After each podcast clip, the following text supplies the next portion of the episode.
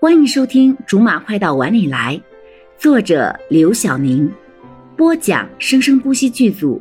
本作品由韵声文乐工作室全程赞助。第二十三章：飘飘的惊天演技开场。你就为了这点小事儿，一大早就跑来我这丢人现眼是吗？嗯，快说啊，石榴。说什么？我可是律师，又不是你妈。这种事情有什么可说的？他当初一声不吭的就不搭理你了，如今你还要讲个什么仁义道德去给他听一听吗？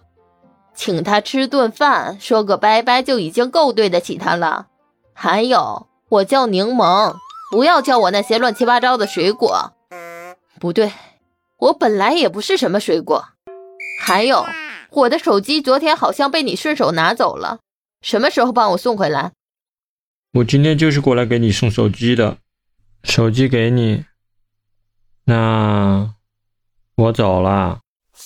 宋明可怜巴巴的瞟了一眼柠檬，心有不甘的转过去，末了还微微的侧一下头，往前蹭了几步，又侧了一下头。这样子，柠檬突然有一种不好的预感，一种自己会因为同情心泛滥而被他这种弱势惹人怜的样子打败的预感。慢走不送。宋明这下是硬生生的把脚步停了下来。他没想到柠檬居然真的这么狠心，不管自己，于是扯开步子就折了回来，拉着柠檬的手就开始摇。柠檬，柠檬，好柠檬，你帮我，帮我啊！求你了，你最好啦！柠檬想用力的甩开他，可是却死活就是挣不开。又被宋明的无赖闹得烦得要命，可是他却丝毫没有停的意思。柠檬，柠檬，柠檬，帮我，帮我，帮帮我嘛！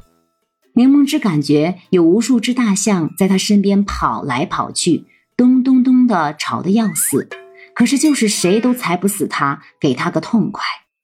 你能不能但凡有点出息？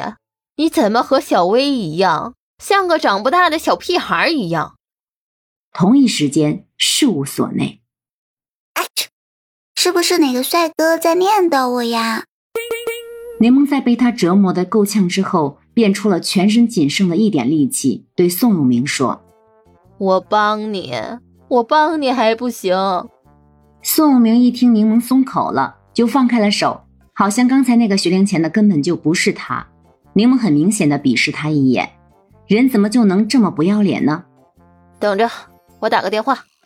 柠檬跟毛飘飘打了个电话，听到自己可以帮别人讲戏加演出的时候，居然没有身价的就爽快的答应了。果然群众演员当习惯了嘛。毛飘飘还有一小时收工，可以先带宋永明去那边等他。咱们快走吧。宋永明已经等不下去了，他只想哪怕快一秒，赶紧解决了那个前女友。一想到这个，整张脸都充满着兴奋与期待。你当我跟你一样闲吗？等我进去说一声跑外勤。两个人到了剧组旁边的一家咖啡厅，等着毛飘飘。宋永明跟汪夫石似的，动也不动的看望窗外，看得柠檬只想笑。他是知道毛飘飘是谁，还是怎么着？再看有什么用？啊，那个人是不是？宋永明激动的指着窗外，柠檬也往窗外看，却怎么也找不着。哪一个？哪儿呢？就是右边一点，黄衣服的那个。你怎么知道是他的？你刚才跟我说的呀，一副明明很笨，却还硬装聪明样子的人，就是他呀。好，好吧。柠檬从来不知道自己的口语表达能力强到这种程度，还是说飘飘笨得太明显了？柠檬动了一下嘴角，只希望一会儿飘飘进来之后，这小子千万不要乱说，免得他又挨揍了。飘飘，柠檬抬了下手，把他叫了过来。他脸上一直保持着亲切的笑容，看得柠檬打了个冷战。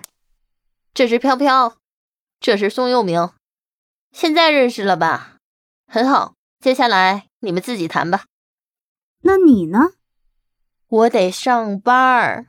你以为我像你们两个小朋友这么闲吗？其实柠檬也很闲，这个案子结了之后，下一份工作还不知道要等到什么时候。只是他就是想快点回到公司，因为还有一个人。到了公司之后，柠檬直接就去了徐叔的办公室。回来了。好了，以上就是我们播讲的本章的全部内容，感谢您的收听，我们下集不见不散。